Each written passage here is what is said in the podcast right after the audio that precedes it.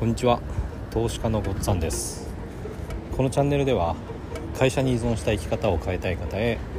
FX と不動産投資で経済的自由を目指すための情報を配信しています。今回はですね FX とメンタルについてのお話をしたいと思います。で FX でメンタルが重要だっていうふうに言われるんですけどもちょっと逆に考えてみた時にじゃあメンタルが強ければ勝てるのかっていうのをちょっと考えてみたいと思うんですね。でこれはあのメンタルだけ強くても FX は絶対に勝てないですね。結局はやっぱりあの FX で勝てるかどうかっていうのはトレード技術があの勝てるレベルにあるかどうかっていうことで決まるのでメンタルでは勝てません。でもあの一方で FX にはメンタルが必要だっていうふうにも言われるんですよね。でここをあの、まあ、よく理解しておくいくことがあの、まあ、勝っていくことに勝っていくために必要なことだとも思います。でよくメンタルと,、えーと結びつけて言われるところとしてはポジポジ病とかあとプロスペクト理論っていうのがよく出てきます。でポジポジ病っていうのは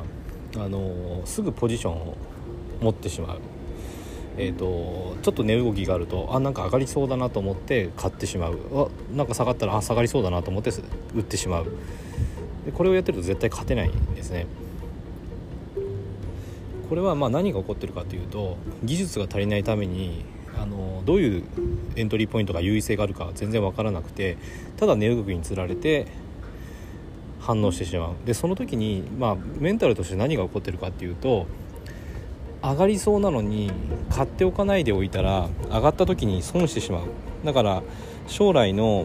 全然根拠のない利益を失うのが怖くてポジションを取ってしまう。でその結果負けて負けてしまって資金を失うっていうのがポジポジ病ですね。でもう一つプロスペクト理論。これはあのコツコツドカンとかあの利利小損大っていうことにつながるんですけども利益はすぐ確定したい。だけど損失は認めたくない。こういう心理があのトレードに出てくることを、えー、言っています。なので、えーとまあ、ポジションを取った時に少しプロ、えーと、含み益が出たとします。利益が少し出たとします。含み益なんでまだ確定してないんですね。でその時に値動きが今度あの逆行しそうなローソク足の動きを見た時に、えーと、すぐあの薄い利益で利確してしまう。だから、えーと、今持っている含み益これを失うことが怖くてまだ利を伸ばせるのに小さな利益で、えー、利確をしてしまう。これが、あのー、一つ。そしてポジションを持った時に今度逆に含み損ですね。マイナスになった時にそのマイナスっていうのは認めたくない。受け入れたくない。だからあのいつか戻ってくるんじゃないかと思ってそのまま放置してしまうんですね。で戻ってくる時もあるしあのまあそうですね。えっ、ー、とエントリー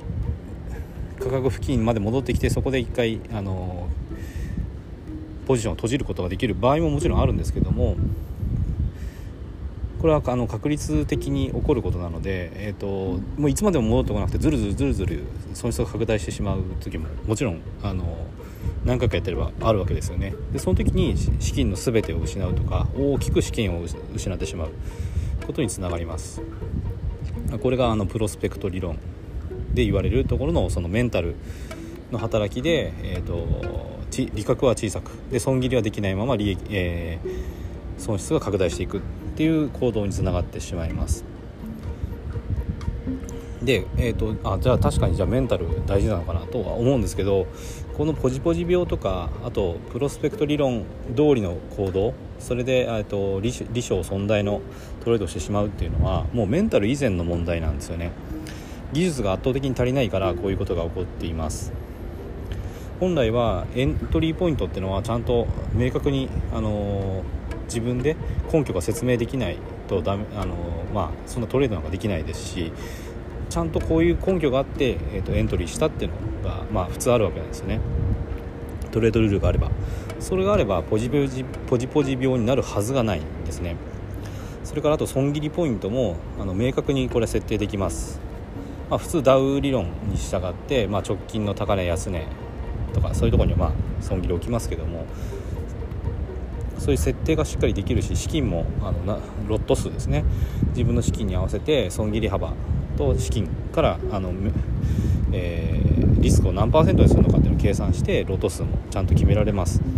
そして利確ですね。利確もあのどこまで伸ばすのかっていうのはこれは、まあ、相場次第のところはありますけども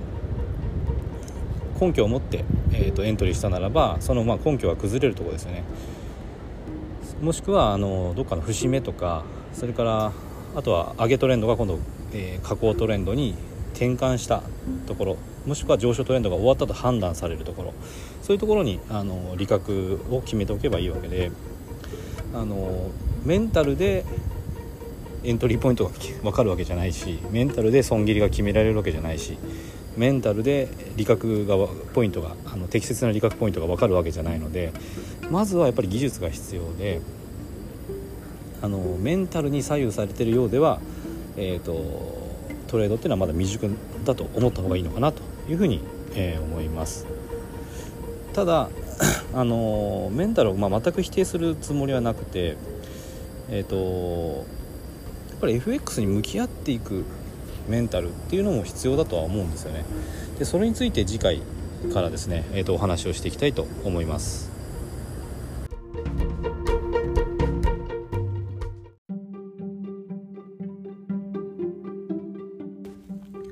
今回も最後まで聞いていただいてどうもありがとうございます。チャンネルの説明ページに私がどんな人間なのかを知ってもらえる1分半ほどで読める簡易プロフィールのリンクを貼っています。公式 LINE のリンクも貼ってあります。こちらでは相談も受け付けていますので是非登録してください。サラリーマンが最速で経済的自由を得るには FX と不動産投資を組み合わせるのが最適と考えて投資を行っています。簡単に説明すると FX で少額の資金から複利の力で増やしていきある程度の資金ができたらその資金を使って不動産を良い条件で購入していくという作戦です。私が実際の経験から得た不動産投資と FX に関する役立つ情報を配信していきます。この配信がいいなと思ったら是非いいねやフォローをお願いします。ではまた次の放送でお会いしましょう。